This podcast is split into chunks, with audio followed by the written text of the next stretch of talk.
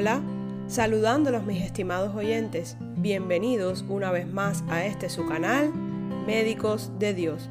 Agradecer a todos los que se han tomado un tiempo para escuchar los capítulos anteriores y si aún no lo has hecho, te invito a escucharlos por la plataforma de podcast de tu preferencia o bien en la página web puestoslosojos.en o en Twitter nos encuentras como Médicos de Dios. Y si crees que ha sido de bendición para tu vida, por favor no dejes de compartir. Debemos dar por gracia lo que por gracia hemos recibido. ¿Quién fue José? Era uno de los doce hijos de Jacob, el cual lo engendró con su esposa Raquel, a quien Jacob, Israel, amaba mucho. Hubo un tiempo en que las esposas y concubinas de Israel le daban hijos y Raquel no podía concebir.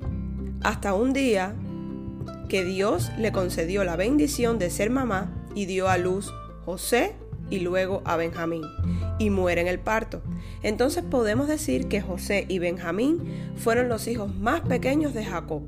La hermosa palabra de Dios nos recoge que los hermanos de José sentían odio hacia él, pues Jacob amaba a aquel chico, el cual había nacido en su vejez. Tanto así que le había mandado hacer una túnica hermosa y a menudo José tenía sueños los cuales provenían de Dios acerca del futuro y se los contaba a sus hermanos y eso levantaba aún más el celo entre ellos a tal punto que un día los hermanos de José partieron a Siquén y su padre envía a José a ver cómo estaban ellos y el rebaño y aquí comienza la historia de lo que hoy abordaremos en este capítulo.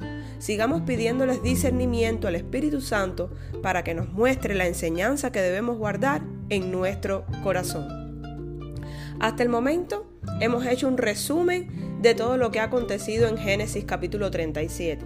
Te invito a leer con detenimiento cada versículo para una mejor comprensión.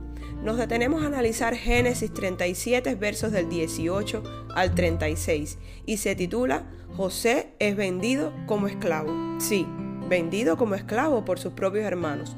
Una vez que José los halló por encomienda de Jacob, dice el verso 19 y 20, Aquí viene el soñador, dijeron, se estaba refiriendo los hermanos a José.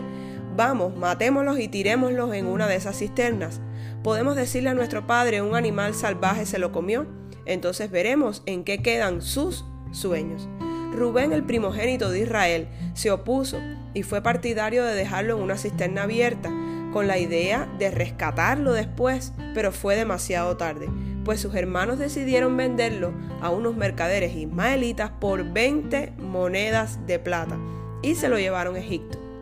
Imaginen el asombro y la tristeza de José, vendido por sus propios hermanos, los cuales fingieron delante de Jacob que había sido despedazado por un animal puesto que llevaron la túnica con sangre de un cabrito que habían matado. José, vendido como esclavo, viajando a un lugar donde era un extranjero, Egipto, un mundo desconocido para él, lejos de su familia, de su casa, de sus costumbres, pero dice la Biblia en Génesis 39.2 que fue vendido a un oficial egipcio y que Dios estaba con José. Por eso tenía éxito en todo mientras servía en aquella casa. Tanto así que aquel hombre egipcio le dio total y completa responsabilidad administrativa sobre sus posesiones. Por un malentendido con la esposa de aquel oficial, José fue encarcelado injustamente, pero Dios le mostró, aún encarcelado, su fiel amor y José se gana la confianza del encargado de la cárcel y Dios lo seguía prosperando en todo. El Señor estaba presente en la vida de aquel muchacho israelita vendido injustamente por sus hermanos, llevado a tierras lejanas donde se adoraba a toda clase de dioses paganos, pero José se mantenía fiel a su Dios, al Dios de sus antepasados, aquel Dios quien lo acompañaba de día y de noche con un propósito para su vida y la de su pueblo que ni José mismo imaginaba. Un buen día, José se gana la confianza del faraón interpretando un sueño gracias al Señor, un sueño recurrente que atormentaba al mismo faraón de que habría una época de mucha prosperidad en Egipto y luego una época de hambre por lo que había que guardar alimento en los siete años de abundancia. Esto llevó a José a ser nombrado gobernador de Egipto. Imaginen, por el poder de Dios José fue puesto en ese cargo. Un hombre extranjero que había llegado como esclavo hasta donde Dios lo llevó por José mantener un corazón dispuesto a serle fiel. Finalmente, después de los siete años de prosperidad, llegaron los siete años de hambre. Dice la palabra de Dios que el hambre azotó a todas las regiones vecinas, menos Egipto, como había predicho José. Cuando Jacob, Israel, oye que había grano en aquel lugar, envía a sus hijos en búsqueda de alimento para su familia. Y es aquí donde ocurre el encuentro de José con sus hermanos nuevamente. Dice la palabra que ellos no reconocieron a José, pero él sí. José los encarcela por tres días acusándolos que eran espías y los libera con la condición de que trajeran al hermano menor, Benjamín. Se hizo tal y como José pidió. Regresaron con el hermano menor. Ya en el capítulo 45 de Génesis, José, envuelto en lágrimas, revela su identidad y dice así, Soy José, dijo a sus hermanos, ¿vive mi padre todavía? Pero sus hermanos se quedaron mudos, estaban atónitos al darse cuenta de que tenían a José frente a ellos. Por favor, acérquense, les dijo. Entonces ellos se acercaron y él volvió a decirles, soy José, su hermano, a quien ustedes vendieron como esclavo en Egipto. Pero no se inquieten ni se enojen con ustedes mismos por haberme vendido. Fue Dios quien me envió a este lugar antes que ustedes a fin de preservarles la vida. El hambre que ha azotado la tierra estos dos últimos años durará otros cinco años más y no habrá ni siembra ni ciega. Dios me hizo llegar antes que ustedes para salvarle la vida a ustedes y a sus familias y preservar la vida de muchos más. Por lo tanto, fue Dios quien me envió a este lugar y no ustedes.